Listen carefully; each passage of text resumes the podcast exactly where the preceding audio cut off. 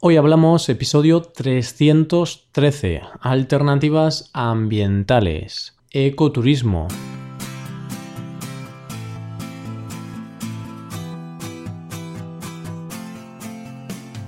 Bienvenido a Hoy Hablamos, el podcast para aprender español cada día.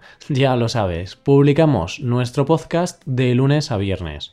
Puedes escucharlo en iTunes, en Android o en nuestra página web Recuerda que los suscriptores premium pueden acceder a la transcripción completa del audio y a una hoja con ejercicios para trabajar vocabulario y para ver explicaciones de expresiones.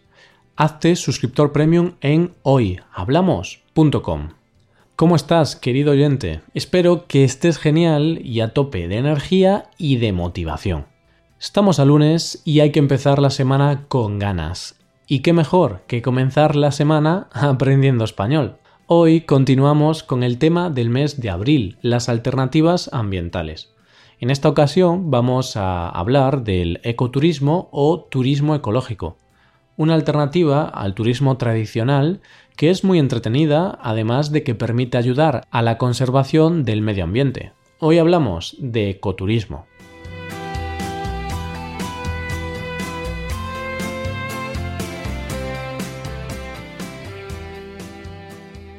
El ecoturismo o turismo ecológico es un tipo de turismo alternativo al turismo tradicional. Nos tenemos que olvidar del turismo tradicional, porque con el ecoturismo cambia el enfoque totalmente. Aquí premia la sostenibilidad, la preservación, la apreciación del medio que visitamos y la sensibilización de los viajantes. El ecoturismo consiste en viajar a zonas naturales de un país de forma sostenible. Como podemos imaginar, es un turismo ético que también tiene como objetivo mejorar el bienestar de las poblaciones locales. Si pensamos en el turismo tradicional, el de toda la vida, solamente se centra en el rendimiento económico y en atraer más y más turistas a la zona. Por supuesto, eso es bueno para la economía local, pero el problema de ese tipo de turismo es que poco a poco deteriora la zona turística. Y ahora te preguntarás, ¿el turismo tradicional empeora y destruye las zonas turísticas? ¿He oído bien? Pues sí, quizá es algo que no se nota al principio, pero cuando una localidad o una zona determinada se vuelve totalmente turística, después de bastantes años podemos empezar a ver algunos problemas. De hecho, a veces se habla de algunas ciudades o zonas que tienen el riesgo de morir de éxito debido al turismo. Pero bueno, algunos de los problemas del turismo tradicional son masificación de las ciudades. Cuando un destino turístico se hace muy popular, puede parecer algo bueno para la localidad. Está claro que sí, es bueno para el avance de la economía centrada en el turismo, pero trae consigo un problema, la masificación, la acumulación de personas hasta niveles insoportables. Eso sucede en algunas ciudades como Barcelona, por ejemplo. De hecho, ahora en España tenemos un nuevo concepto que se llama turismofobia. Es decir, la gente que está en contra del turismo tal y como lo conocemos. Deterioración de monumentos y zonas naturales. Muchos turistas visitan monumentos antiguos, zonas naturales maravillosas, esto es genial. Que la gente pueda admirar tanta belleza junta es perfecto. Pero, ¿qué es lo que pasa? Pues que muchos de ellos son poco cuidadosos. Como no es su ciudad natal, solo están de paso, un día es un día, pues hacen algunas cosas que poco a poco van dañando esas zonas y después se convierte en un problema. Ahora que ya sabemos las características y los problemas que presenta el turismo tradicional, ¿qué alternativa nos ofrece el ecoturismo? Con el ecoturismo podemos hacer que los turistas conozcan zonas naturales del país de forma sostenible. Por eso el turismo ecológico tiene numerosas ventajas. Las ventajas que nos proporciona el ecoturismo están basadas en sus siete principios. Estos principios son minimizar los impactos negativos para el ambiente y para la comunidad. Antes te comentaba algunos impactos negativos del turismo tradicional.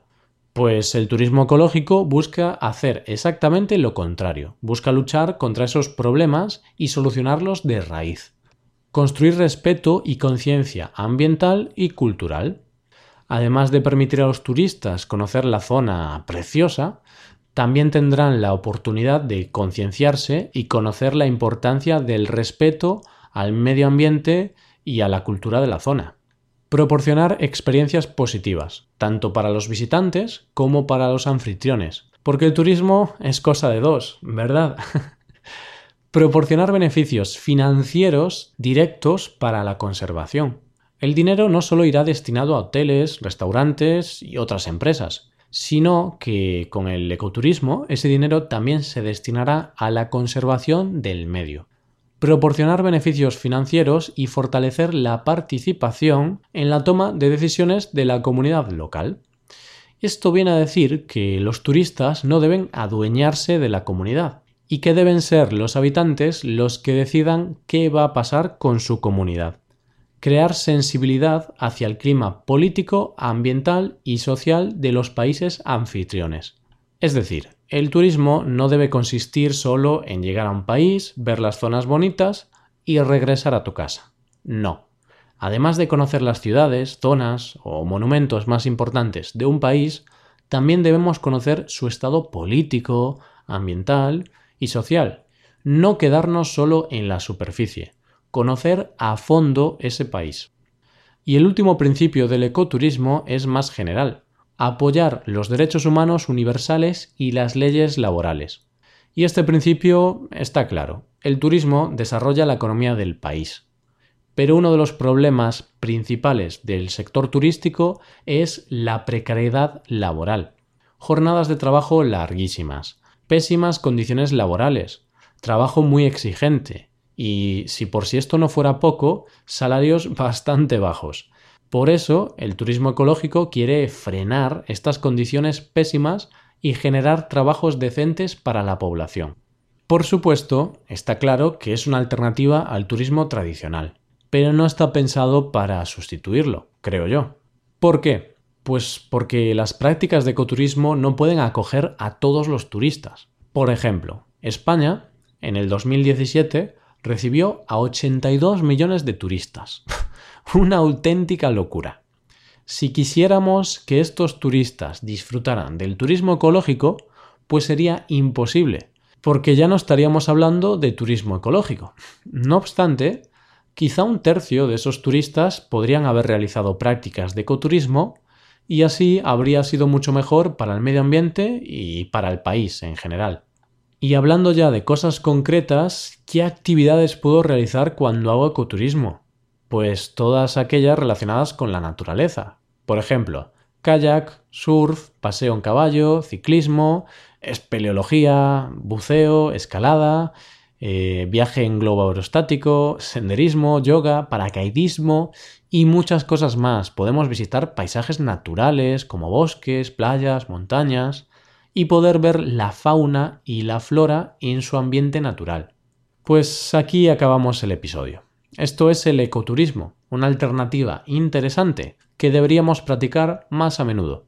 En el próximo viaje que organices deberías pensar, ¿podría hacer algo relacionado con el ecoturismo? ¿Cómo podría mejorar y apoyar la sostenibilidad de la zona mientras hago turismo? Ahí te dejo esas cuestiones para reflexionar. Y esto es todo. Te invitamos a que visites nuestra página web, te hagas suscriptor premium y disfrutes de todas sus ventajas. Y de paso colaboras con nuestro trabajo y haces posible la creación de este podcast. Porque sin los suscriptores premium este podcast no existiría. También te animamos a que reserves alguna clase por Skype con nosotros. Muchos oyentes ya lo han hecho y es una buena forma de llevar tu español al siguiente nivel. Todo esto lo tienes en nuestra web hoyhablamos.com. Esto es todo. Volvemos mañana con un nuevo episodio de Cultura Española. Pasa un buen día. Hasta mañana.